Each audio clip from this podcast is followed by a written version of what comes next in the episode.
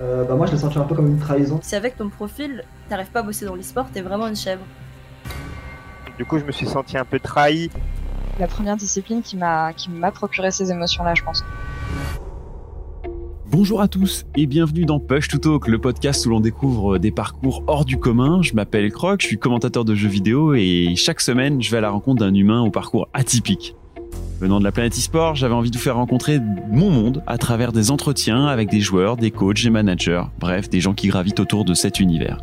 À chaque épisode, je cherche à comprendre le mindset de mes euh, compétiteurs, leurs moments forts, faibles de leur carrière, mais aussi à savoir qui ils sont vraiment. Et dans ce nouvel épisode, vous allez vous en rendre compte, je rencontre un ancien joueur pro passé sur le banc des commentateurs. Et après quatre grosses années compétitives, il distille aujourd'hui ses analyses sur ses anciens adversaires au micro de Gaming. Traitons, bienvenue dans Push to Talk. Bien, bonjour à toi, Croc. J'espère que tu vas bien et merci de l'invitation. Bah écoute, moi ça va super bien. Je suis content d'avoir repris euh, Push to Talk euh, un peu plus sérieusement avec euh, plus de d'épisodes chaque semaine, au moins un chaque semaine, c'est mon objectif. Et je suis content de t'avoir, Triton, parce que bah, tu fais partie de ces profils un peu atypiques, un peu particuliers, euh, de joueurs qui ont décidé de, de partir sur d'autres euh, horizons. C'est pas forcément facile pour les joueurs de le faire, euh, surtout que tu l'as fait assez tôt. Euh, D'ailleurs, justement, Triton, tu peux nous dire bah, quel âge tu as et comment tu te présentes finalement face aux gens que, qui te rencontrent et à qui tu dois parler de ton métier? Ah, écoute, euh, j'ai j'ai 22 ans, je me présente en tant que commentateur de jeux vidéo et Ouais. ancien joueur pro. C'est pas forcément très très simple, les gens ont du mal à comprendre. Mais quand tu dis que c'est euh, l'e-sport, euh, League of Legends le plus en vue dans le monde, etc., et que l'e-sport commence quand même à avoir un certain rayonnement, Hmm. ça devient en, vrai assez simple de l'expliquer. Ouais, j'ai l'impression que c'est plus facile qu'avant. Euh, Est-ce que ça a été difficile pour toi dans certains cas, puisque avant ça, tu as été joueur pro, de parler de justement ce- cette partie de joueur pro? Euh, ça a été beaucoup plus difficile avec mes parents à une période. Euh, quand, quand j'avais, euh, Non, quand tu n'es pas joueur pro, tu es juste un joueur dans ta chambre. Ah, d'accord. Exactement, mais c'est plus quand j'avais 12-13 ans et que je jouais à Code. Et en fait, j'ai eu de la chance parce que j'ai commencé par Code. Euh, mes parents détestaient ça, notamment ma maman, parce qu'elle disait, euh, bah, tu tues des gens dans Code. Et pour Mhm. elle, c'est Ouais. ce côté, bah, c'est agressif, c'est pas bien, etc. Et du coup, quand j'ai changé sur LoL, elle a beaucoup plus apprécié. Elle s'est dit, ah, bah en fait, euh, sur League of Legends, du coup, il tue personne, donc elle m'a limite un peu poussé. Ok. Ce qui m'a, ce qui m'a pas mal aidé. Et après, bon, il y, a- il y a évidemment deux, trois ans un petit peu de combat. Euh, avant que je commence ne serait-ce que ma carrière, mais juste deux, trois ans de combat avec les jeux vidéo parce que je jouais beaucoup. Et par contre, quand j'ai commencé, au bout de 6-7 mois, mes parents se sont mis à me suivre complètement et même à être euh, mes plus grands supporters et ils suivent énormément de contenu. Par exemple, mon papa a regardé tout est push to talk. Ah, trop bien. Mais effectivement, euh, bah, on le salue. Effectivement, j'ai l'impression que ta famille, elle, elle était dans le suivi à la fois dans la, pratique, bah, euh, peut-être pas excessive, mais en tout cas très intense euh, du jeu vidéo. Euh, D'ailleurs, au point que tu disais de te de rediriger, euh, est-ce que toi, tu as connu la compétition à, à travers d'autres aspects que le jeu vidéo quand tu étais plus ouais, j'ai connu un petit peu de tennis, bon, pas à un niveau non plus incroyable, mais juste j'étais, j'étais bon, j'étais dans le club de tennis de, de ma ville, ça se passait bien, je faisais des intervilles, etc. Je faisais pas mal de tournois. Et euh, malheureusement, euh, je, je me suis fait une entorse et Ouais. euh, une plutôt assez, assez, assez grave. Et c'est là où je suis tombé euh, un petit peu dans le jeu vidéo et dans la compétition. C'est là où j'ai commencé à découvrir Gotaga, etc. Et je les voyais faire des compétitions sur des jeux. J'étais en mode, mais moi aussi, je veux faire ça. Et ça m'a fait un petit peu abandonner le tennis et pas faire peut-être l'effort de rééducation que j'aurais dû faire vis-à-vis de ma chambre pour reprendre le tennis à mon niveau. Et du coup, euh, tomber dans le jeu vidéo en mode, bah, là, il y a de la compétition, donc je peux le faire ici. Sachant qu'à l'école, c'était pas non plus mon délire. Tu, tu parles de, de Code, c'est le jeu euh, sur lequel tu as plongé dans la compétition en premier, c'est ça euh, tu, En regardant Gotha et en disant moi aussi je peux le faire? C'est ça, c'est, je suis tombé sur YouTube sur Gotaga, après je suis tombé sur son Twitch et à l'époque il était euh, avec avec de la chance du coup pour moi, il était chez Millennium Oui. et chez Millennium il y avait plusieurs TV et ça une fois qu'il était pas en live, bah je m'en foutais des autres donc j'allais je me baladais un petit peu Mhm. et je suis tombé sur un live où Tuxel j'étais en train de stream du LoL. J'y comprenais rien, mais j'ai bien aimé l'ambiance et j'ai compris que c'était le jeu le plus hypant et c'est ça qui a fait faire ma, tra- ma transition au final. Ok. Est-ce que c'est du coup c'est un jeu que tu rejoins à, à peu près en quelle année? Parce qu'on parle souvent des années de ligue. Toi, tu as rejoint Ligue à peu près à quel moment? J'ai j'ai rejoint en, en fin saison 3, donc je suis, je suis l'un des pros qui a rejoint vraiment euh, très très tard quand j'en parle dans le milieu. Ah oui, euh, c'est sûr qu'il y en a certains qui, qui l'ont connu depuis la bêta, mais j'en ai eu aussi ici à ce micro qui disaient, bah moi, euh, à partir de saison 4, saison 3, saison 4, parce que, bah, euh, effectivement, soit le grand frère y jouait, soit ils l'ont Ouais. découvert euh, à cette période-là. Euh, toi, comment tu mixes à la fois ton envie de, de jouer aux jeux vidéo euh, à haute dose et en même temps euh, l'école, les études, surtout si tu as tes parents derrière toi et qui suivent attentivement ce que tu fais. J'imagine que c'est pas évi- évident, évident. Euh, comment tu as réussi à gérer ou à concilier les deux quand tu étais plus petit? Alors c'était vraiment pas évident, notamment au collège, mais au final j'ai eu que deux ans de League of Legends au collège et tu sais j'avais, j'avais, bon, alors j'ai commencé le jeu en me disant je vais être fort et je vais être compétitif, Ah, mais c'était pas forcément réalisable. Hmm. Mais j'ai vraiment dès que j'ai commencé le jeu, enfin quand j'ai commencé LoL, c'était en mode un jour je vais être genre pro sur ce jeu. J'ai, Ok. j'ai pas commencé pour une autre raison et c'est la seule raison pour laquelle j'ai joué au jeu, sinon j'aurais jamais joué. Un peu comme sur Code. Et donc du coup c'était plutôt bien passé, mais au bout de deux ans au collège, je, je jouais. euh, bah, je jouais beaucoup, mais je jouais beaucoup sur les temps de vacances. Genre, si je geekais à mort en été, mes parents comprenaient pas trop mais ils voyaient que je jouais avec mes amis et ça allait. Et sinon, pendant les cours, il y avait pas de souci. Et après, lycée, j'ai commencé à vraiment, vraiment beaucoup jouer. Euh, malheureusement, j'ai eu des problèmes de santé aussi à côté, Mhm. mais qui ont fait, au final, que mes parents m'ont laissé plus de liberté, m'ont laissé plus jouer, et se sont dit, bah, il a des problèmes de santé qui étaient assez euh, embêtants. Mhm. Donc, il peut faire un petit peu ce qui le rend heureux. Et c'est une mentalité qui a beaucoup changé chez mes parents, qui de base étaient très, euh, c'est, deux cadres de, enfin, qui ont, mon papa a 40 ans plus que moi, donc mon papa, là, actuellement, a 60 ans, et c'est des, des gens qui sont en mode, bah, les études, les études, les études, les études. Ouais. Euh, logique, hein, enfin, des, des, des parents euh, français normaux, j'ai envie de te dire. Mhm. et du coup, ça, ça les a fait pas mal changer d'avis. Et donc, limite, grâce à ça, j'ai pu m'investir beaucoup plus dans le jeu vidéo et ils m'ont laissé le faire. Et maintenant, je pense qu'ils sont, ils sont très heureux de ce que je fais. Bah, on, parlait des différents push to talk et t'es pas le seul à, annoncer que c'est aussi euh, à cause ou grâce euh, à une blessure ou à un souci de santé que tu peux progresser ou en tout cas que tu as plus de temps face à l'écran. Il, me semble que Dude euh, en avait parlé aussi euh, dans son épisode euh, ou encore Toukouille hein, qui disait bah à la fois euh, ça me mettait euh, beaucoup à la maison mais en même temps bah, ça me donnait beaucoup plus de temps pour pouvoir euh, euh, pratiquer et, et- et regarder des streams et augmenter mon niveau. Toi, c'est quoi le, le, le déclic qui fait que tu joues, tu joues, mais est-ce que tu es direct fort ou est-ce que ça va mettre du temps? Par quoi ça va passer? Euh, J'imagine qu'il y, y a des années compétitives. Enfin, on n'est pas encore dans l'idée des équipes compétitives. Là, on est juste dans euh, je joue à LoL et j'essaie de m'améliorer. J'étais explosé au sol, croc. J'étais, euh, c'était, terrible puisque mon, j'a- j'avais que joué sur des consoles. Je n'avais Ouais. absolument jamais joué sur Ah un oui. PC. Je ne connaissais pas un MOBA. Donc quand je suis arrivé sur LoL, si tu veux, je, je jouais comme ça et, et je, je regardais mes touches et c'était un clic par un clic Hmm. et c'était vraiment la galère. Donc Ah oui, me comme les papis qui regardent le clavier pour chacune Ah ouais, non, des touches, bien sûr. C'est terrible, mais même, même encore aujourd'hui, tu me demandes à jouer à un autre jeu que LoL sur le PC, j'ai Mm. très très très peu de mécanique. Ok. Parce que de base, je suis pas un joueur PC, et si tu veux, j'ai appris le PC que via LoL et Mm. via aucun autre jeu. Je jouais que à ça quasiment. Et du coup, je suis resté stuck euh, 500 games en Silver 5, mais vraiment 500. Mhm. Et par contre, une fois que j'ai débloqué, j'ai vraiment fait Silver tout diamant en, en très très peu de temps, j'ai débloqué de suite. J'ai stocké un petit peu en diamant, et c'est là où j'ai commencé à, à chercher mes premières équipes, et où j'ai compris un petit peu euh, l'ambiance qu'il y avait, que ça me plaisait, et mes premières équipes, je faisais exprès de les prendre très très bas pour être un peu le meilleur joueur de l'équipe, pour voir euh, comment je pouvais l'idée, etc. le truc, et j'avais déjà ça en tête. Et donc, Mhm. du coup, quand j'étais diamant, par exemple, je jouais avec des platines. Quand je commençais à monter master, je jouais avec des diamants, etc. Exprès pour pouvoir voir comment ça se passait quand j'étais le meilleur joueur, et etc., etc. Ben, comme c'est assez euh, unique euh, parce que je pense pas qu'il y ait énormément de joueurs qui euh, m'ont dit au départ qu'ils avaient ils étaient venus sur le jeu aussi pour pouvoir y avoir une pratique compétitive dès le début. Toi, c'était ton cas. Tu le dis, euh, moi, je voudrais devenir joueur pro assez rapidement sur ce jeu.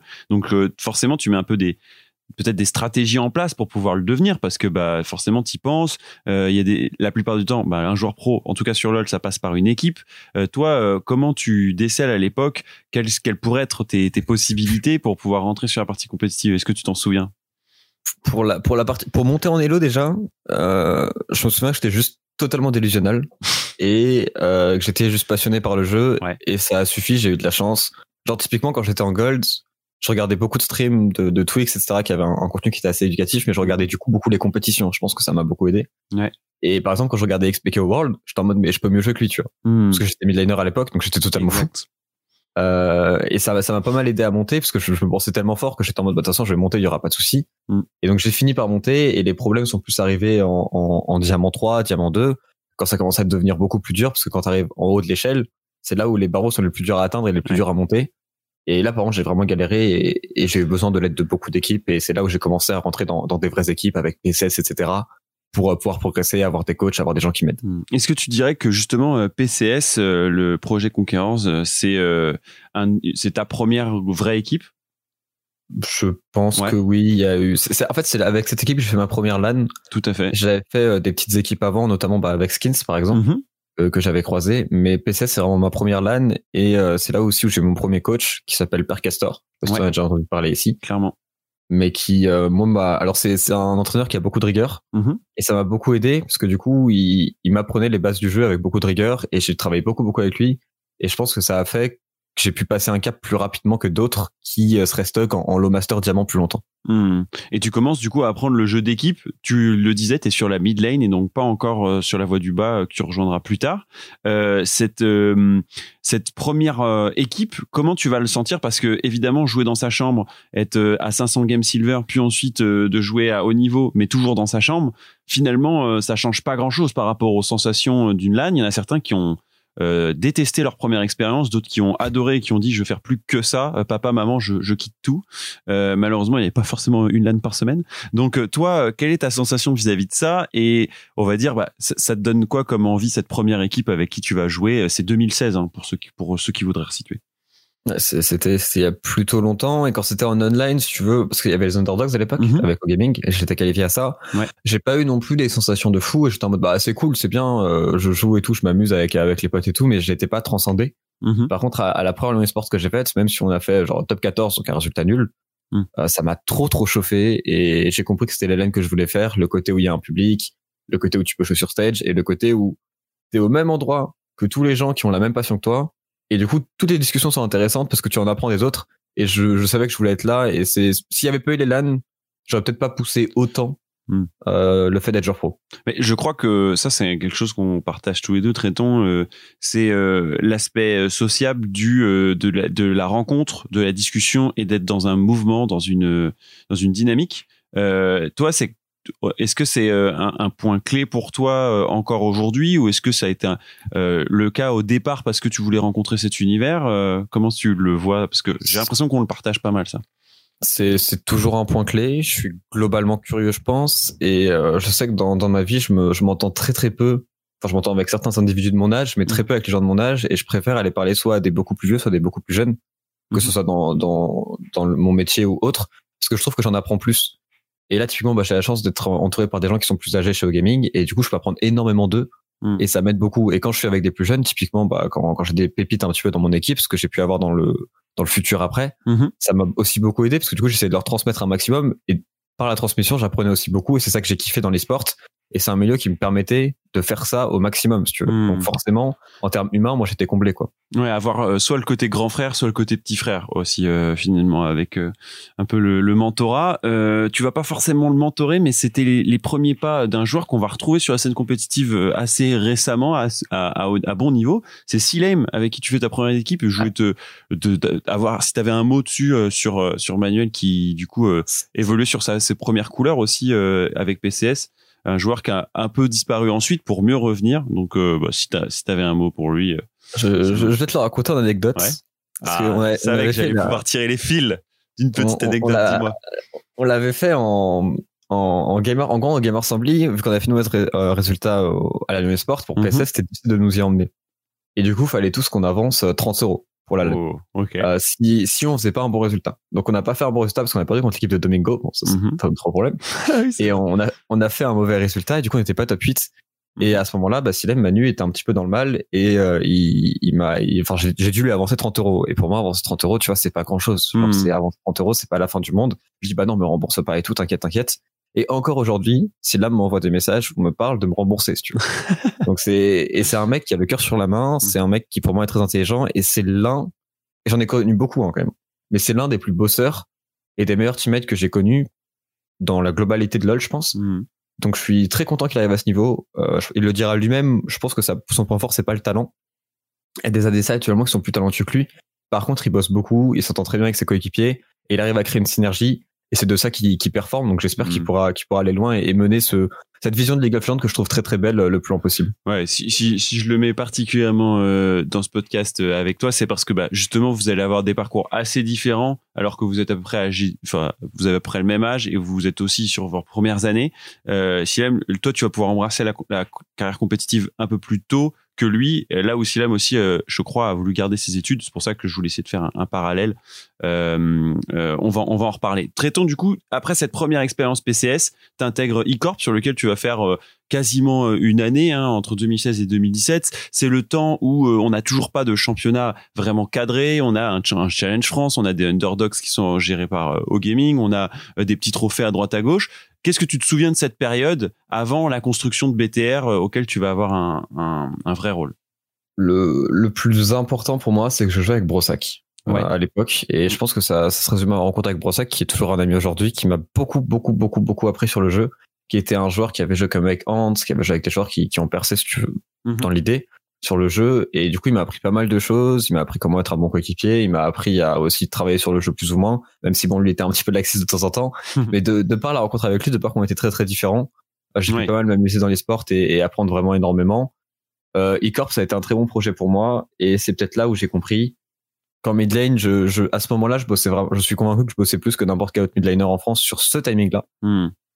et malgré ça je me faisais exploser par des petits jeunes notamment l'avènement de Tokui Hmm. et eCorp en un an m'a fait comprendre que j'avais peut-être pas le talent et que j'avais un, un plafond de verre Hmm. pour pouvoir percer en mid lane ce qui a été très important dans, dans ma carrière plus tard Et encore une fois, justement, comme tu as cette vocation à vouloir devenir joueur pro, euh, tu te poses pas la question de est-ce que, je- comme certains, où tu parles tout couille, j- est-ce que j'arrête parce que je suis pas assez bon ou que, ou que le jeu euh, me convient pas? Est-ce que du coup euh, je, je continue et je, je, j'essaie de performer malgré mes difficultés? Non, toi tu vas te dire, bah, stratégiquement, il y a un manque sur un autre rôle. Ce rôle, c'est la ligne du bas euh, en support. Euh, j'ai des connaissances et il y a des champions que je peux rejouer puisque tu avais des champions assez support que tu pouvais jouer mid euh, qui décalent sur la bot lane. Je pense euh, aujourd'hui encore à Lux, même s'il y avait Morgana, etc.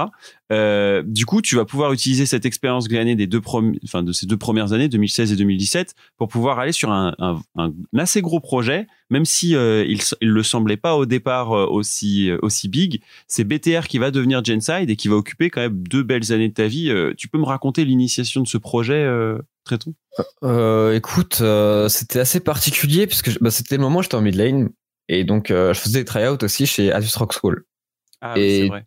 Tous les joueurs qui étaient à mon niveau avaient envie d'aller à Asus Rock School parce que t'avais Gaming House, t'avais la promesse d'apprendre beaucoup de choses, Mhm. t'étais quasiment l'un des projets les plus pros hors les grosses teams auxquelles je n'avais pas accès parce que je n'avais pas le niveau. Donc absolument tout le monde, tout mon cercle était en tryout, tout le monde voulait le faire absolument. Et euh, il y avait BTR à côté qui, discutait avec moi. BTR qui avait, je savais, Tukui dans la line-up. Tukui qui à l'époque jouait Harry Oriana, je jouais les mêmes champions, j'avais train de fou et quand je le jouais en V1, je ne pouvais pas le battre. Le, le mec était plus fort que moi quoi qu'il arrive, je ne pouvais rien faire, je le voyais. Et c'est aussi le moment où en solo queue, Caps et Jesuke n'étaient pas encore en LEC, enfin en LCS à l'époque. Et les mecs m'explosaient. Et je me disais, mais attends, les mecs sont même pas en LCS. Je ne suis même pas capable de les lane, ils me dive sous la T2, parce que c'était ce qui se passait, tu vois. Hmm. Et donc, je me suis dit, bon, quel est le mieux pour moi? J'ai fait tryout Rogue, j'ai été pris chez Rogue, Better me voulait aussi en tant que support. Et j'ai dit à, j'ai dit à Rogue, bah écoutez les gars, moi je vais pas, je vais pas jouer mid lane, je veux pas. Je refuse votre projet, je préfère aller support, je pense que c'est mieux pour moi. Notamment Fabien Baquet qui était chez Better m'a beaucoup aidé dans la transition, Mm. m'a expliqué pas mal de choses. Et moi, ce qui était très bien, c'est que j'avais beaucoup appris les bases, les connaissances du jeu. Et du coup, j'ai pu donner un maximum de mes connaissances à tout couille en allant chez BTR, ce qui était aussi un kiff, Mm. tout en apprenant à jouer support. Et euh, je pense que j'ai pu beaucoup grandir de par ce projet. En plus, j'ai pu y retrouver Brossac, etc. un petit peu plus tard. J'ai pu retrouver Qatar. Il y a, il y a eu beaucoup de joueurs que j'ai recroisés après dans la suite chez BTR qui ont été euh, clés pour moi dans ma carrière. ou, ou Terceras, hein, avec qui tu jouais des, à l'époque euh, chez, chez eCorp, euh, effectivement pas mal de, de, de joueurs avec qui tu vas pouvoir euh, donc participer à des à des LAN. Il y a aussi des événements offline. Est-ce que sur euh, cette période BTR, il y a une il y a un match ou une une, une compétition en particulier qui, que tu as retenu de cette période-là? Sur BTR, donc pas sur Jensen, mais sur BTR, oui, clairement. Il y a, c'était une DreamHack. D'accord. C'est la première fois que je perce un petit peu. Donc, la line-up, c'était Terceras, moi, il y avait Tuku Mid, Skysroo, et top lane, c'était Qatar. Ouais. Et euh, du coup, on a fait cette DreamHack et on va faire top 4. Et euh, notamment, c'est un truc qui est très important pour moi, donc j'avais reçu beaucoup de tractations de Asus. D'accord. Et il y avait un petit peu de mauvais sang, parce qu'il m'avait, il m'avait dit oui, en général, quand tu fais les tryouts pour un truc et qu'on te dit oui, parce que t'as réussi tes essais, t'es censé y aller, tu vois. Et donc, Eh quand tu oui. dis non au dernier moment, Ouais. il y avait un petit peu de mauvais sang. Et on les a joués, et j'ai gueulé, mais des nice, j'ai, gueulé dans la salle, vraiment, vous êtes où, vous êtes où, etc., parce que je vivais le truc à fond. Je sais que ça n'a pas été très bien pris toujours. Mais Ah, j'ai, tu on a, on- quelques on- ennemis.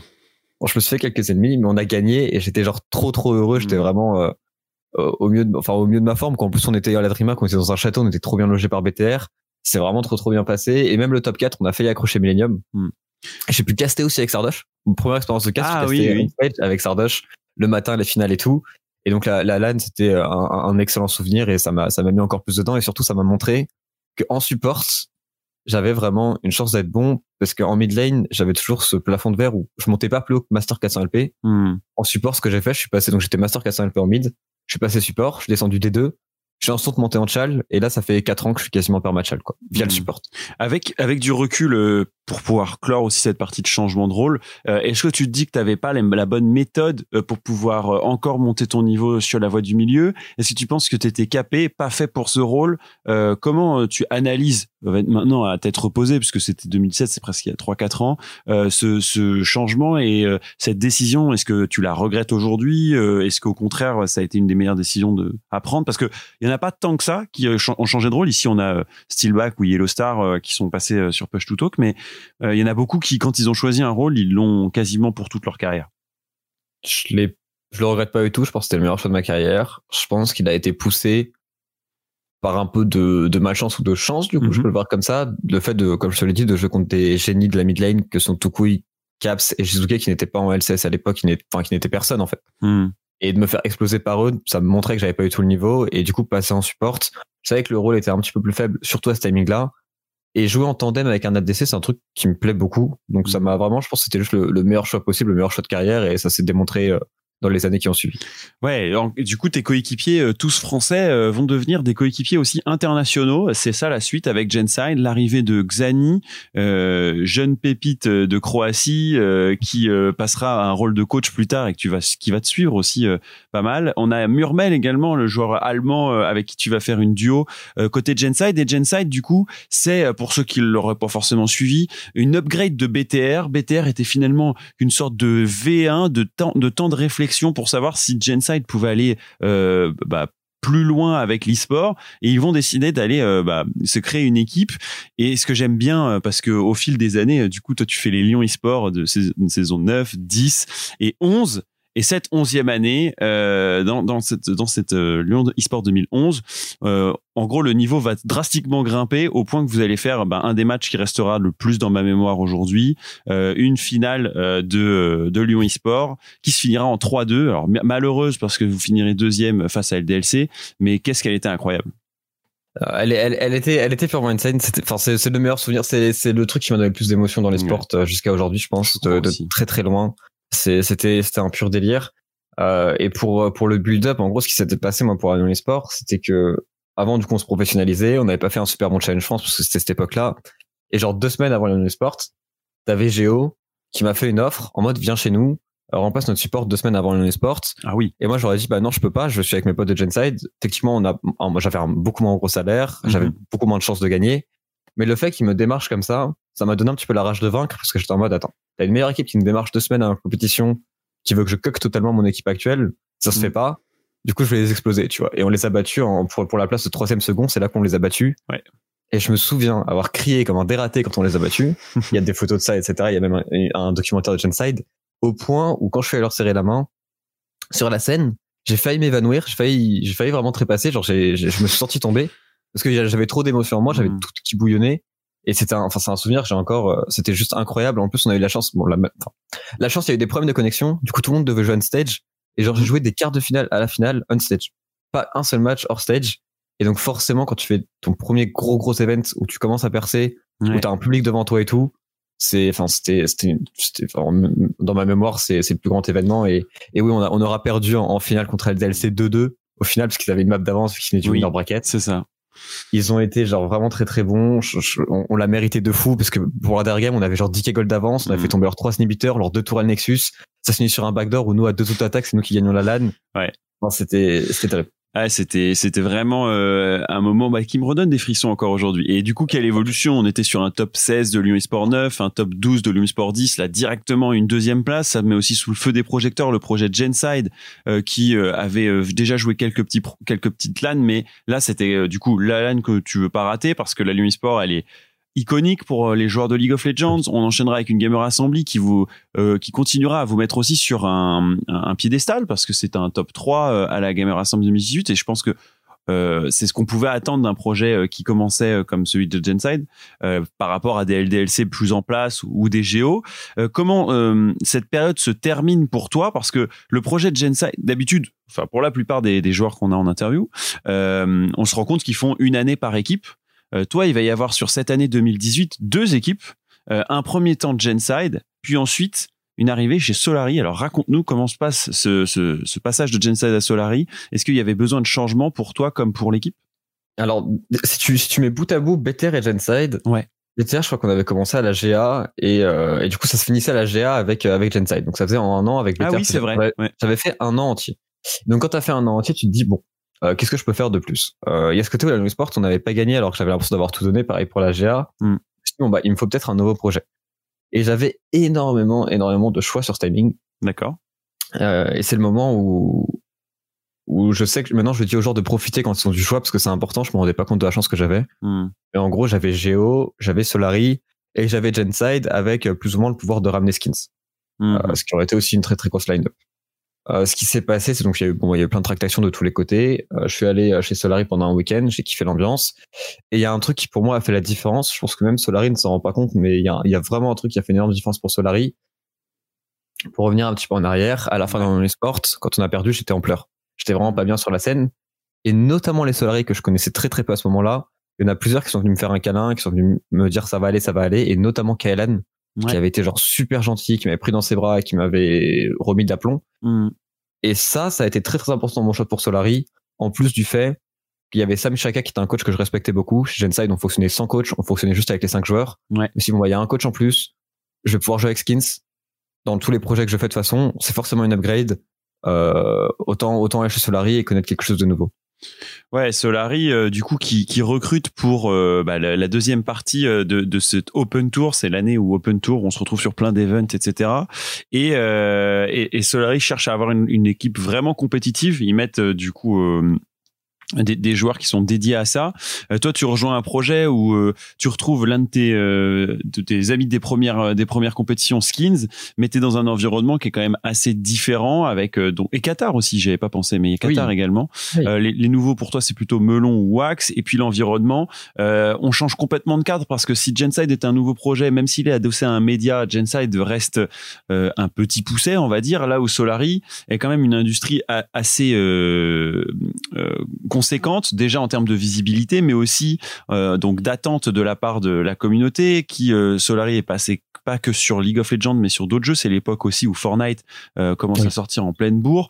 Toi, Tréton, comment tu te sens? Parce que malgré le côté sociable euh, qu'o- qu'on décèle chez toi, il y a aussi du coup euh, maintenant des attentes et euh, une communication à avoir vis-à-vis de- d'un public qui suit vos, vos matchs, mais qui suit parfois vos solo queues, euh, qui, euh, qui suit également parfois vos, vos exploits ailleurs que sur League of Legends, parce qu'on on vous demande souvent de faire autre chose que du League pour participer à des opérations spéciales ou à des, des moments euh, euh, sur d'autres jeux de famille Solari. Donc, euh, comment toi tu, vis cette période?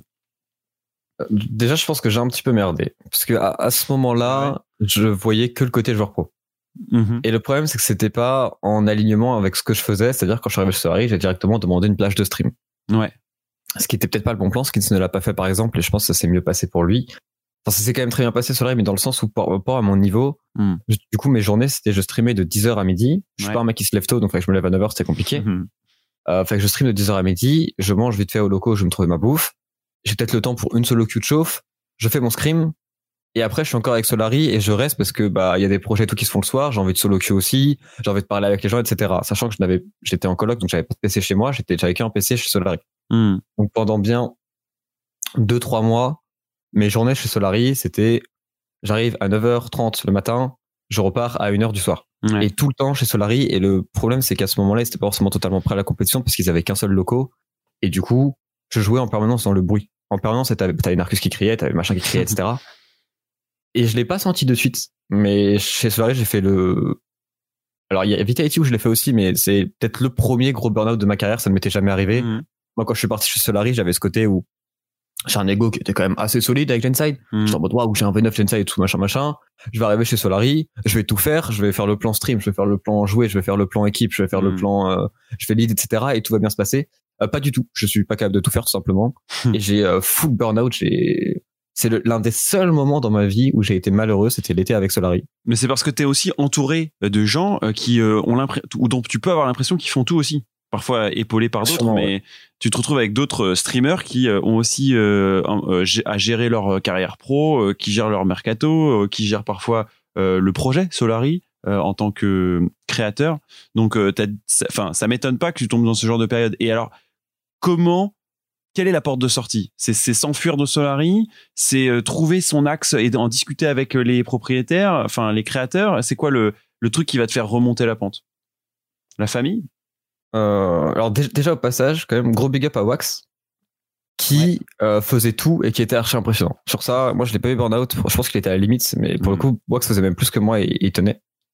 Euh, mais moi, ce qui m'a aidé, alors il y a la famille qui m'a aidé. Bon, en gros, dans, dans l'été, juillet, août, Mhm. si tu veux, je suis le mec qui a, j'ai refusé des mariages de mes cousins et tout, j'ai refusé des trucs pour pouvoir travailler, tu vois, et pour Mhm. pouvoir jouer. Et c'était un moment, où il y avait beaucoup de changements. Euh, et où on m'a mis un petit peu en charge du mercato parce que bah Sam il était il était en Turquie, Hmm. euh, Skin, c'est pas forcément capable, c'était compliqué pour Wax et tout. Et c'est peut-être ça qui, va, qui a fait la goutte d'eau à, à déborder, si tu veux, c'est ça qui m'a fait burn-out, je pense, Ouais. c'est que j'ai pris cette charge en plus. Et ce qui m'a beaucoup aidé, c'est de déménager, de prendre mon propre appartement. Mhm. Euh, j'ai Calistou qui m'a énormément, énormément aidé en termes mental, qui m'a appris beaucoup de choses, qui m'a accompagné, qui m'a dit c'est normal que tu ressentes ça, etc., etc. Et ce qui a fait qu'il a fallu que je change. Ouais. Parce que quand même, avec toutes les discussions, j'ai pas forcément changé. Ce qui m'a vraiment fait changer, c'est à Metz, quand on perd contre Lunari, Exact. quand j'ai un niveau qui est vraiment pas ouf, enfin pas, pas au niveau auquel je veux être, je être dans les meilleurs sports français, je me retrouve à perdre contre Lunari, je carry pas du tout la game, Mm. je suis pas bon, blablabla, etc. J'ai même quand, quand avant d'affronter Lunari, je suis en mode bah, on va jouer du dépush et tout, comme ça ils pourront jamais finir la game rapidement et on va scale on va les battre. Ouais. C'était pas la bonne mentalité, j'avais plus une mentalité de joueur pro. Et c'est là où je commence à opérer le changement, où je, je dis à Solari, je vais toujours stream. Par contre, moi, mes solo queues, je vais les faire de chez moi à partir de maintenant. Je m'installe mon setup chez moi. Hmm. Euh, je joue plus des locaux, etc. Je joue plus dans le bruit. Et euh, je passe de, j'arrive chez Solari, je suis challenger 600 LP. Mm. Au plus bas, je descends en D1 et j'arrive pas à remonter, ce qui est, ce qui est un choc pour moi. Et après Metz, je remonte en challenger et je fais mon piquelo de, de l'année en étant euh, chez moi tout seul, concentré dans mon truc. En mode, je suis un joueur pro, je ne suis pas un streamer. Dans des conditions que tu as choisies, quoi. Et pas forcément que tu subis. Ouais, je comprends Exactement. ça. Et, et avec beaucoup d'aide de Sam, même, même à distance, Sam m'a beaucoup aidé aussi. Mm. Enfin, j'ai eu énormément de discussions, je, je peux pas dire avec tout le monde, tu vois, mais j'ai eu énormément de discussions avec Solari. Et euh, au-delà de... Alors, quand je considère qu'en termes de carrière de joueur pro, pur joueur pro, c'était pas forcément un bon choix, Mhm. il s'avère qu'avec les années après, etc., en termes humains, et en termes euh, de même ce que je peux faire maintenant en cast, Mhm. je dois énormément à Solari. Ouais, moi, je pense que cette période-là, moi, je, euh, de- du côté cast, euh, je castais déjà vos matchs à l'époque et je le voyais plutôt du côté euh, skins et traitons. Euh, cherche à avoir une une période où ils se cherchent un peu à savoir ce qu'ils veulent et du coup Solari peut être un bon projet pour à la fois être expose parce que c'est une plus grosse visibilité que n'importe quelle autre équipe pouvait, pouvait le pouvait l'être mais en même temps bah tu vas avoir le revers de la médaille du c'est tous des créateurs de contenu chez Solari en plus d'être des joueurs pro en plus de devoir du coup bah gérer à chaque fois plein d'autres trucs parce que c'est une startup dans une startup dans une startup. Donc du coup euh, ça pouvait re- revêtir plus de difficultés qu'il n'y paraît. Et euh, mais je pense que euh, ce que tu dis là, c'est aussi la réalité de Solaris, c'est-à-dire que c'est aussi une famille et que du coup, il, y a, il peut y avoir des discussions qui vont au-delà de t'as fait ta game, on se retrouve la semaine prochaine et, euh, et qui peuvent être un peu plus euh, dédiées à comment tu peux te, te protéger, qu'est-ce que tu dois apprendre à faire et aussi à savoir bah, où est-ce qu'il y a la limite quoi. Ok, finalement, euh, créateur de contenu, c'est pas si facile, donc je vais me concentrer sur ce que je sais faire de mieux, c'est euh, de jouer mon meilleur League of Legends et d'aider des wax sur la botlane. Je, je pense, et c'est un truc qu'ils ont pas forcément compris du coup quand je suis allé chez Gaming, je pense après. Mhm. Mais en gros, euh, chez Solari, j'avais la possibilité d'être créateur de contenu et je pense que j'avais la possibilité de le faire plutôt bien. Mhm. Et le fait d'être coincé dans cette mentalité de joueur pro m'a fait tout bloquer au niveau streamer de, enfin streamer et m'a fait un peu détester ça parce que je me disais en fait tout ce que je fais en stream, tout ce que je fais en YouTube, etc., ça me fait perdre du temps pour être joueur pro. Ouais. Et donc, faut que je le mette de côté, faut que je le dégage, etc. Quand on me demandait avec Solari de faire une opération spéciale, tu sais, j'y allais pas forcément en mode waouh, je suis trop content, tu vois. Et tous tous les trucs où j'ai eu beaucoup à redire, bah, il y, a- il y a eu des anecdotes où, par exemple, on est parti euh, à Montpellier, il y avait une LAN à Montpellier, Oui. et genre la veille, on a une OP à Lyon, qui se finit genre à 23h. Du coup, ça fait qu'on arrive à Montpellier à 1h du matin. Et tu sais, moi, le lendemain, je suis en mode, bah, les gars, je peux pas performer, j'ai pas dormi, tu vois. Hmm. Et c'est des trucs où eux aussi se cherchaient. Et je pense qu'aujourd'hui, Solari est une structure qui va beaucoup mieux accueillir les joueurs pros, qui l'ont, qui l'ont fait très bien avec Manati en Terra, t'as qu'à voir leur progression, Hmm. ça se voit.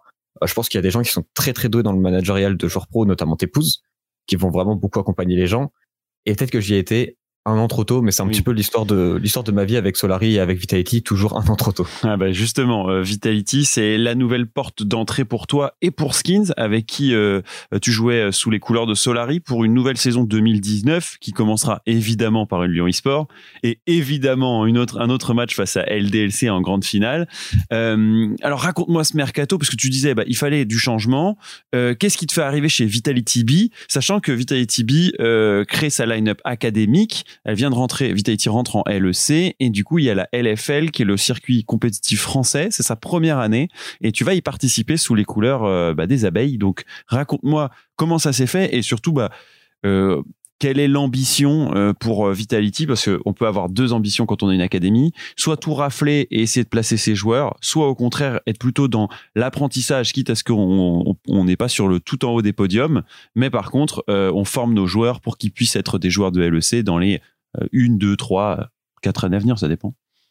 Alors le mercato, il était assez compliqué. Bon, j'avais dit à Solaris, on n'était pas top 3 français, je m'en allais au début de l'année. Ouais. Et euh, même ça a été très difficile. J'ai j'ai gardé cette mentalité alors que pourtant je m'étais beaucoup attaché. Mhm. Euh, et je me suis dit, bah, je dois être joueur pro, je dois être joueur pro, je dois être joueur pro. J'ai vraiment trop focus là-dessus moi. Et donc je suis parti chez Vita. Et euh, Vita, comment je suis parti? Bah, je connaissais déjà Shanky, Mhm. qui avait été un de mes managers plus tôt. Je connaissais Shemek parce que je l'avais croisé. Il y avait deux équipes sœurs chez eCorp et du coup je l'avais croisé beaucoup de fois. Ouais. Euh, sans jamais avoir joué avec lui, mais j'avais toujours eu envie de jouer avec lui. Euh, Saken avec qui j'ai joué chez Genside, Skins avec qui j'ai joué chez Solari, et Cookie que je trouvais pas mauvais en solo queue. et j'étais en mode, s'il y a une équipe qui me fait partir de Solari, c'est celle-là. Ouais. J'ai fait les tryouts, ça s'est bien passé. Alors je trouvais que j'avais un niveau exécrable d'ailleurs, mais ça s'est quand même bien passé. Et donc je suis arrivé chez, chez Vita ATB, et pour moi c'était... euh, Enfin, je suis un grand fan de Gotaga, donc Vita, tu vois, c'était Ouais. la structure, la structure française, waouh, waouh, waouh, le truc que je connais depuis que j'ai 10 ans, quoi. Et du coup, tout était, effectivement, tout était euh, préparé pour un, pour un projet de rêve pour moi. Bah, c'est d'ailleurs le, projet le plus e-sport euh, de ta carrière aussi, euh, là où Solari est peut-être le projet le plus média. Euh, là, Vitality, son seul cœur de métier, en tout cas celui sur lequel il travaille le plus, c'est euh, d'abord l'e-sport. Et évidemment, après, il y a du, créateur de, contenu à côté. Euh, sur cette année Vitality euh, B, comment tu vas le ressentir? Alors, les, stats, c'est du coup une cinquième place sur les huit équipes en, en spring, mais une deuxième place ensuite en summer, avec une amélioration nette du, aussi de la botlane, grâce à une meilleure botlane aussi avec Toaster et, son arrivée. Comment toi, tu vis cette année? Est-ce que tu as un événement marquant, positif ou négatif, sur cette année de LFL 2019 avec Vitality B C'est, très clairement, enfin, c'est pas l'année de la FL, du coup, c'est les OE Masters, Oui aussi. euh, qui ont, bon, pendant toute l'année, j'ai eu pas mal de mal. Euh, c'est là où j'ai eu le plus de problèmes de confiance. Mhm. Parce que le, le fait de jouer avec des joueurs aussi talented que notamment Skins et Seconds, et même Toaster qui arrivait après, ça me faisait dire, bah, j'ai pas forcément le niveau. J'avais beaucoup de pression parce que j'étais pas mal en vue via le projet Solari avant et les chats commençaient à m'impacter. Ouais. Et c'est vraiment le moment où ma confiance en moi, elle, elle faisait que de descendre Mm. et j'arrivais pas à la faire remonter. C'était vraiment très très difficile. Il y a eu une période en summer où Lux était méta, où j'ai été très bon au jeu, Mhm. où je sens, je postais dans mes basques. Malheureusement, ça a un petit peu disparu. Et après, il y a les Europa Master à Berlin. c'est l'un des moments dans les sports où tu te dis, bah, attends, je vais, je vais à Berlin.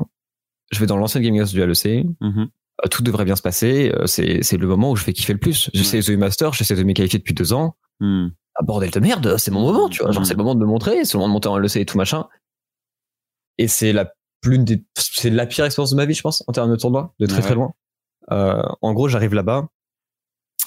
J'ai eu, avec de la chance, heureusement que j'ai eu ça, j'ai eu deux semaines de break de Vitality où j'étais chez moi. Mhm. J'ai fait mon pick Hello à full time à ce timing-là, je suis monté à plus de 1000 LP. Et à 1000 LP à ce moment-là, c'était, je suis monté genre top 11, tu vois. Genre, c'était vraiment, j'étais bon, tu vois, j'étais vraiment très très bon.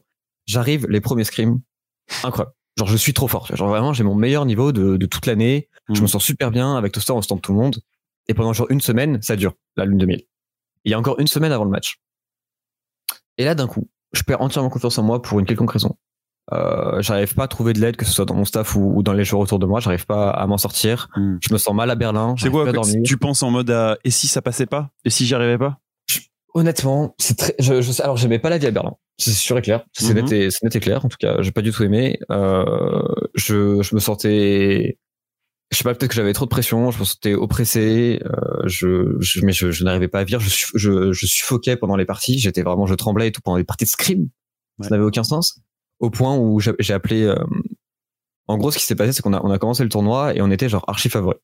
Mm. On a, genre Big, trois jours avant le début de l'event, qui ont gagné du coup l'event, Big, on les a 5-0 en scrim, Mm. et on les a vraiment, et turbo explosé, tu vois, genre c'était vraiment en mode, bah, tranquille. Avec une botlane Labrov euh, Karzi, hein, important parce que Oui. c'est une équipe qu'on retrouvera en LEC l'année d'après. Et même, c'était pas, il y avait Zazie, euh, c'était, Oui, oui, des joueurs, hein, c'était des joueurs qui sont en LEC aujourd'hui et c'était des bons joueurs. Et donc, on- tout le monde était confiant et tout, sauf que moi, je sentais ce mal-être en moi qui grandissait, grandissait, tu vois. Mais il avait Mhm. pas encore explosé, j'étais en mode, attends, ça, ça, ça va aller, ça va aller, ça va aller. Jusqu'au moment où on fait nos premiers matchs. Et au début, on commence en, en 4-0, je crois, la phase de groupe. Donc, le 2-0, moi, le premier jour, il se passe bien. Et le 4-0, il se passe très très mal. Parce qu'il y a deux games où je joue très mal, on gagne quand même, mais je joue très très mal. Et là, je me retrouve à pleurer, je ne sais pas pourquoi. Euh, je me retrouve euh, super mal. Je me Mhm. retrouve à appeler ma mère en disant je veux rentrer, je veux rentrer, je veux plus être là, je veux plus être là. À, à ne plus, je ne pouvais pas dormir, genre c'était impossible. Euh, les joueurs commençaient à voir qu'il y avait un problème avec moi et moi j'étais en mode bah à l'aide, tu vois, mais Mhm. ils n'arrivaient pas forcément à m'aider. Et du coup tu te retrouves à, j'avais, enfin, je, je lance les parties, je suis en mode et c'est triste, hein, mais je suis en mode je veux que ça se termine, tu vois. Ouais. Genre gagner ou lose, je n'arrivais même plus à avoir ça envie ça de fait vraiment penser aux, aux périodes de, bah, de, de stress où t'es décontenancé, Ah, où tu veux pas être là euh, et, et tout seul en boule dans ton lit quoi. Mais c'est mais, mais c'est la première fois de toute ma vie que ça m'arrive à ce point-là. Et surtout, en plus, ce que je ne pouvais pas comprendre, et ce que je ne comprends pas toujours aujourd'hui, parce que j'ai pas fait ma paix avec ça. Tu vois, je suis vraiment Mm. énervé avec moi-même d'avoir vécu ce moment-là comme moi, comme ça. Mhm. Parce que pour moi, de base, dans l'e-sport, depuis 3-4 ans, les The Masters, c'était mon rêve. Donc c'était le Bah moment oui, oui, c'est ça. où j'aurais dû prendre le plus de kiff. Et il y a un truc en moi qui a fait que ça me l'a totalement empêché, que j'ai fait une crise de nerfs, mais pas possible. Et du coup, je n'arrivais pas à jouer. Genre, je, je focusais sur les trucs. Quand je ratais un move, Mhm. au lieu de penser à ok bah c'est fine je vais faire Oui, le prochain move prochain comment on avance dans la game j'étais en mode là il y a un chat de milliers de personnes qui m'insultent Mhm. euh, c'est terrible euh, mon mate il a pas envie de jouer avec moi il doit pas avoir confiance en moi regarde ce que je viens de faire je mérite pas d'être joueur pro et tout c'était c'était ces mécanismes dans ma tête Mhm. je n'arrivais pas à enrayer et pourtant j'en avais connaissance et j'ai essayé et ça ça a mené à la catastrophe où euh, juste avant le match contre Big en plus on, on scrim LDLC Mm. ce qui était une connerie sans nom parce qu'à l'époque LDLC c'était la, la, la meilleure équipe française Ouais. on avait très peu battu en, en, en saison régulière et on fait un scrim de chauffe contre l'équipe qui était favorite des The Masters à ce moment-là. Donc on se fait pulvériser. Donc tout le monde est tilté. L'ambiance elle est horrible. Donc en plus moi qui suis déjà pas bien avec Ouais. une ambiance qui est difficile. Big on se fait exploser et là là tu vois c'est terrible et genre pendant je me souviens qu'après on se fait exploser par Big.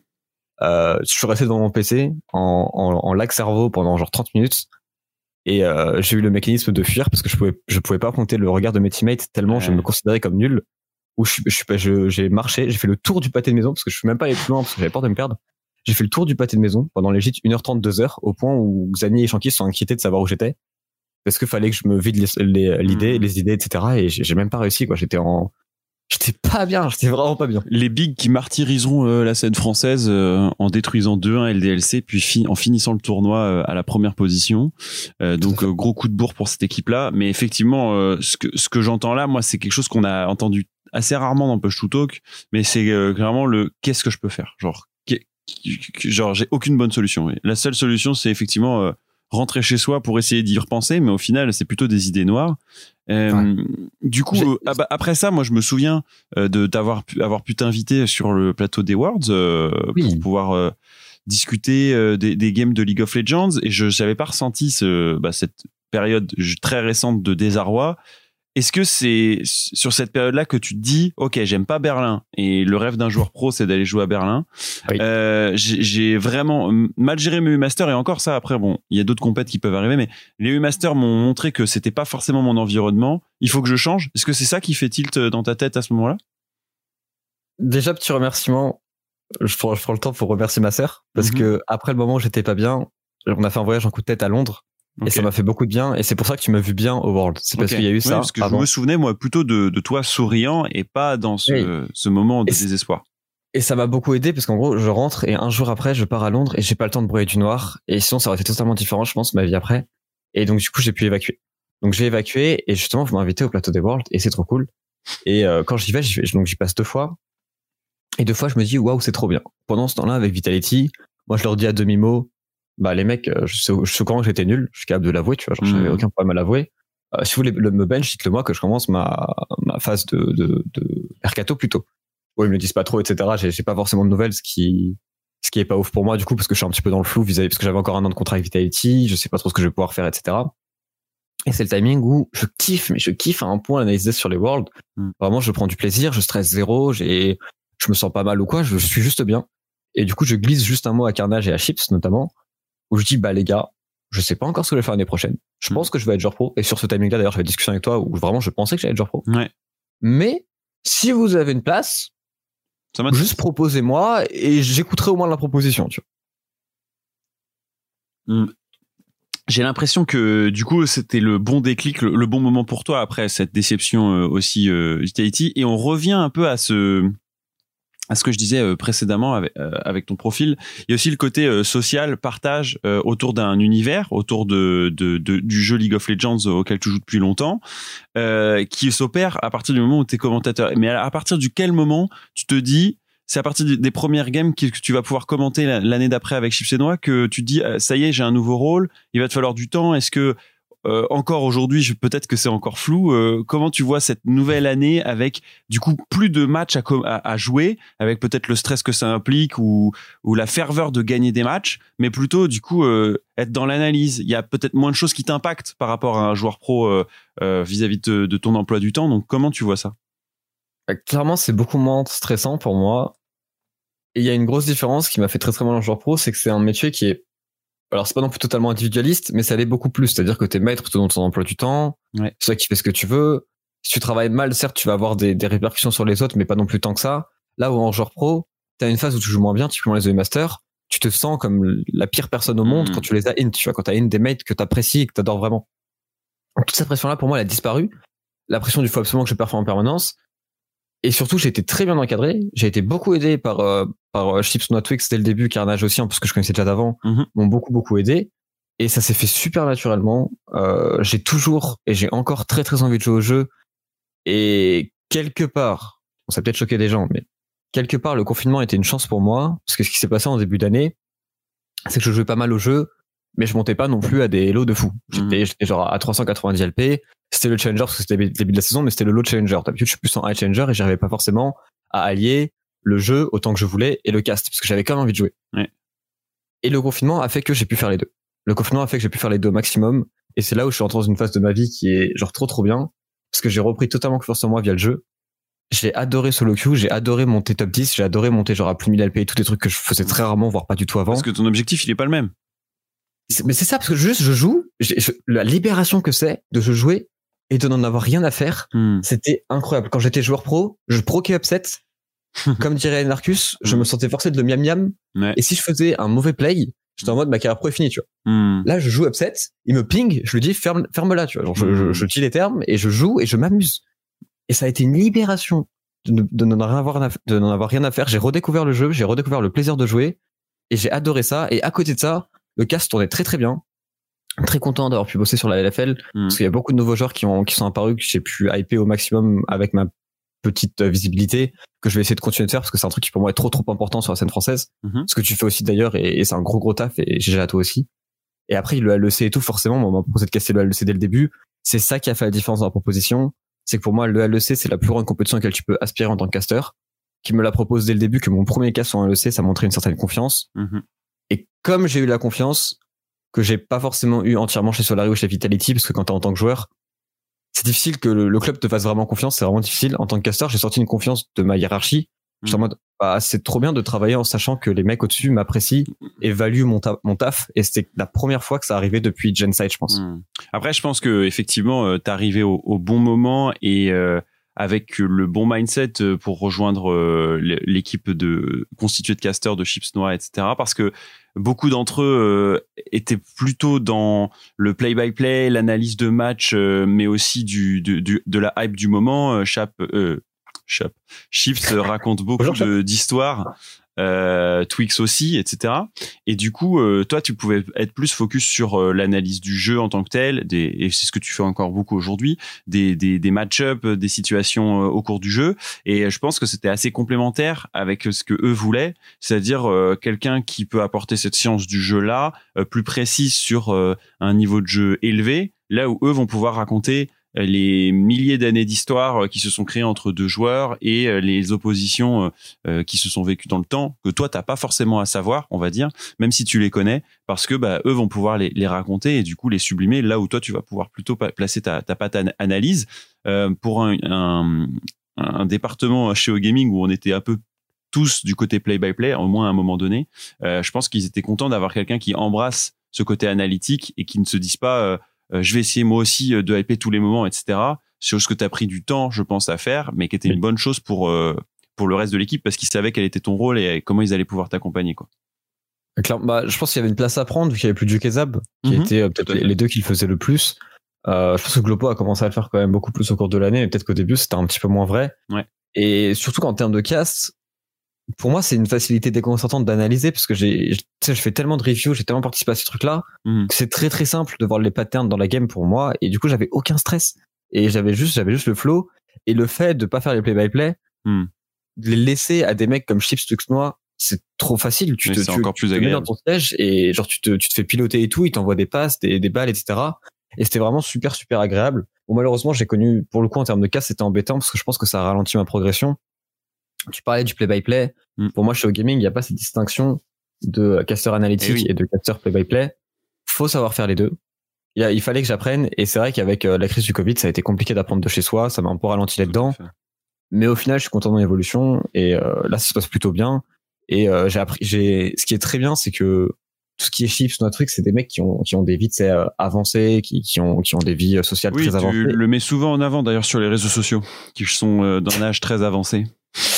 Ils sont en effet d'un âge très avancé, mais je, je peux apprendre énormément parce que moi, à mon âge, Bah euh, vieillard, tu sais, faire, euh, faire vie de famille, vie sociale et avec le jeu vidéo, c'est pas forcément facile. Tu sais, je vois comment ils font, je vois les mécaniques qu'ils font, j'apprends énormément d'eux. J'apprends énormément sur la scène parce que j'ai eu la chance d'avoir ce regard de streamer de Solari où j'étais en permanence avec Mhm. parmi les meilleurs streamers de France qui m'expliquaient les trucs. Là, je suis avec les meilleurs casteurs de France qui m'expliquent Mm. les trucs. J'ai été avec parmi les meilleurs joueurs de France où je voyais du coup comment ils voyaient le jeu. Et j'ai plein d'angles différents qui rentrent dans ma tête maintenant et qui se combinent. Et du coup, c'est une chance incroyable d'être passé par Vitality, Solari et au gaming. Mm. Parce que maintenant, j'ai un profil très complet. En plus du fait que pour la LFL notamment, je pense que j'apporte, et même le LEC en vrai, comme je suis toujours en chal et comme je maintiens ce niveau-là, bon pas actuellement, mais bref, je suis toujours globalement en chal, Mhm. je, je, j'ai des histoires à raconter que personne d'autre n'a via la solo queue et via mes expériences avec les joueurs. Et ça aussi, c'est, pour moi, c'est encore plus une force que l'analyse. C'est que je sais quel joueur va être en forme, quel joueur va jouer quoi, etc. via la solo queue. Hmm. Je, je vois que tu prends du coup le meilleur de chacune des, structures et forcément euh, j'ai plusieurs questions. Il y en a une qui est plutôt dédiée à du coup euh, l'après. euh, c'est je, ne cherche jamais l'exclusivité, mais comme je le dis souvent dans Push to Talk, est-ce que du coup ça te fait réfléchir à quelle est la nouvelle fonction après avoir du coup commenté cette année, travaillé sur, tu disais auprès des meilleurs streamers chez Solari, avoir pris, pu travailler également avec la meilleure structure e-sport française, tu le disais avec Vitality. C'est quoi le next step, Tréton? C'est quoi que tu as envie de faire sur les années futures? Ou l'année même encore, je suis encore en réflexion. Mhm. Si je suis honnête avec moi-même, il y a de très très très très fortes chances que je reste caster. D'accord. Je pense. Euh, après, tout est un petit peu compliqué. Hmm. euh, actuellement. Euh, Enfin, c'est un un peu la galère actuellement chez OG, donc forcément ça, ça, ça va bouger, donc je verrai bien ce que je fais. Il y a ce côté où joueur, je sais que quand je fais des posts, et tout, il y a beaucoup de joueurs qui ont envie de jouer avec moi. J'ai pas mal envie de jouer avec Exakik par exemple. Ok. Il y a un mec à qui aussi je fais, je fais un big up parce que c'est un mec que j'avais vu en solo queue en D1 il y a, il y a 3-4 ans. Mhm. Je pensais pas qu'il atteindrait ce niveau et maintenant il faut juste qu'il prenne pas la grosse tête, qu'il travaille et il va y arriver. Il y a des joueurs comme ça, VTO aussi, chez Star, c'est des joueurs à qui j'ai potentiellement envie de jouer. Mais je me dis, il y a deux choses. Déjà, est-ce que moi, en termes de confiance en moi, je vais réussir à retrouver un bonheur? Parce qu'il faut comprendre, pour les gens qui sont en dehors du milieu, que joueur pro, oui, c'est un métier de rêve, mais c'est un métier de rêve seulement quand tu es en train de win et quand tout se passe bien. Parce que quand tu perds, c'est vite un enfer. Donc, faut trouver, trouver le bon projet, etc. C'est une galère. Et euh, est-ce que j'en ai l'envie? Est-ce que j'en ai la motivation?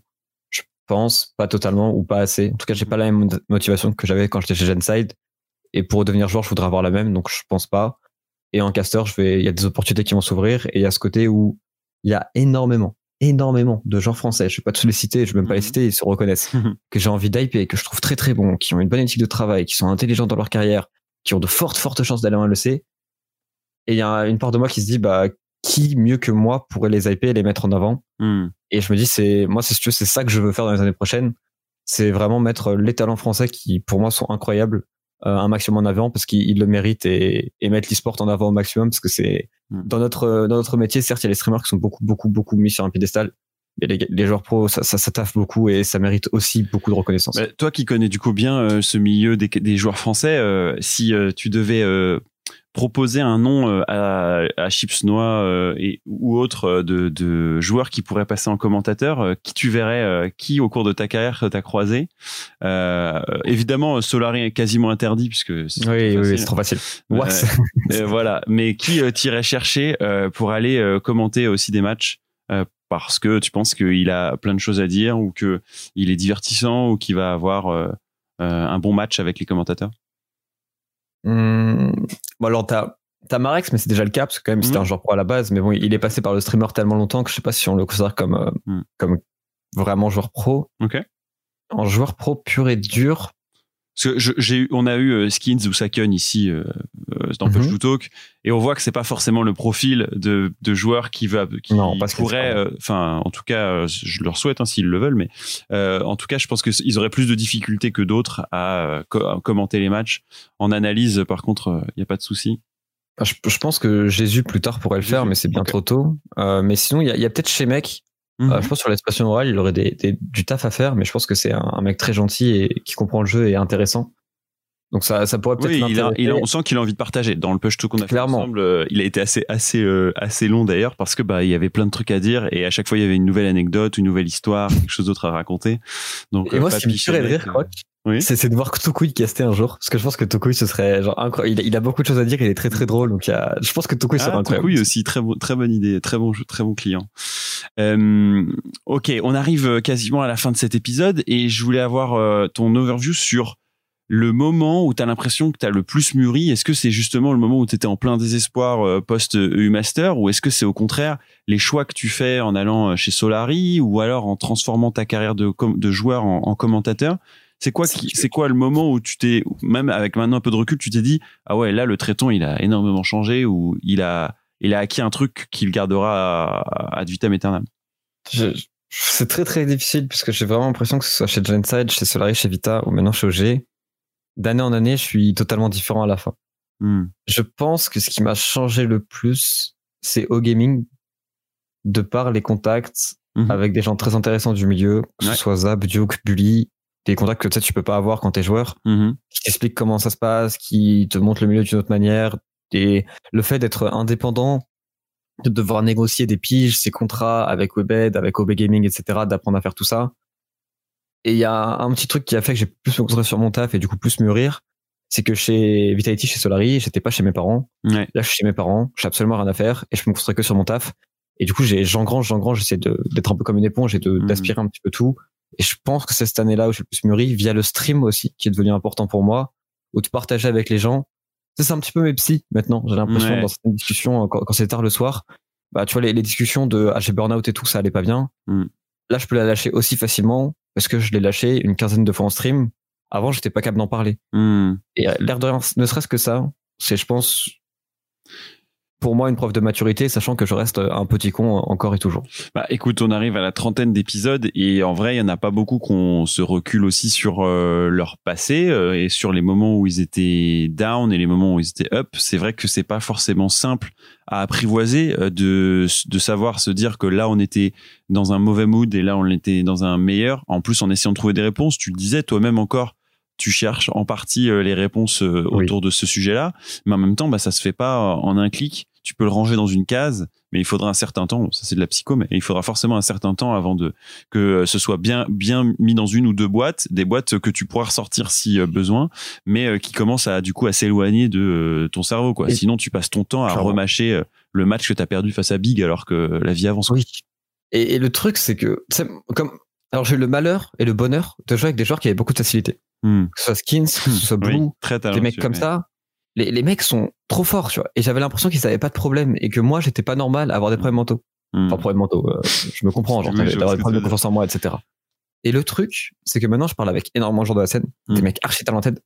Je peux pas forcément citer parce que peut-être que ça les dérange, mais je, j'en parle vraiment avec beaucoup. Et parmi ces joueurs super talentueux, ils ont les mêmes problèmes de confiance.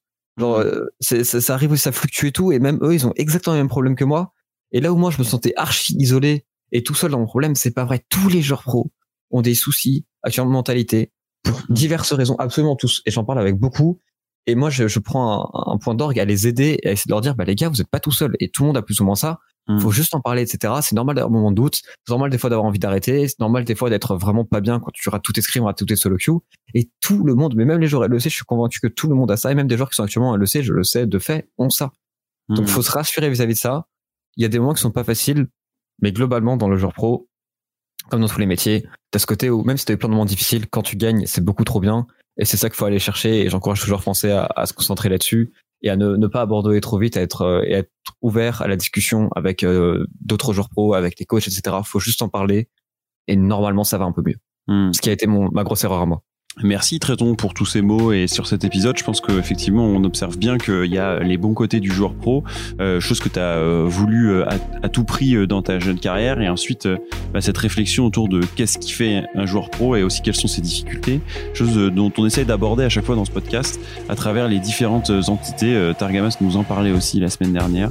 Donc euh, voilà, affaire à, à suivre, on pourrait faire carrément un épisode là-dessus ou voir un format. J'ai déjà une idée en tête, euh, je la présenterai à Tréton post-podcast. Euh, bah écoutez, j'espère que ça vous a plu. Je vous souhaite une très bonne journée ou soirée. Merci Tréton d'avoir passé ce temps avec moi. Et puis bah on se retrouve pour un nouvel épisode. Passez une bonne journée. Ciao ciao.